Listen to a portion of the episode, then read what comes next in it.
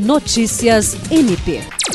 O Ministério Público do Estado do Acre vai instalar um grupo de trabalho para acompanhar a assistência oferecida pelo Estado e município a pessoas com transtorno do espectro autista. O anúncio foi feito nesta segunda-feira pelo Procurador-Geral de Justiça Danilo Lovisaro do Nascimento durante encontro com representantes do movimento SOS Autistas do Acre. O grupo será composto por membros do MPAC que atuam nas áreas da infância, educação e saúde. Ele também ouviu as reivindicações relacionadas à necessidade de contratação urgente de mediadores para escolas públicas.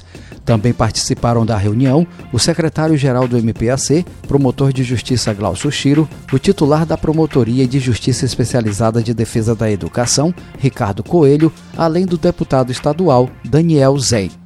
Jean Oliveira, para a Agência de Notícias do Ministério Público do Estado do Acre.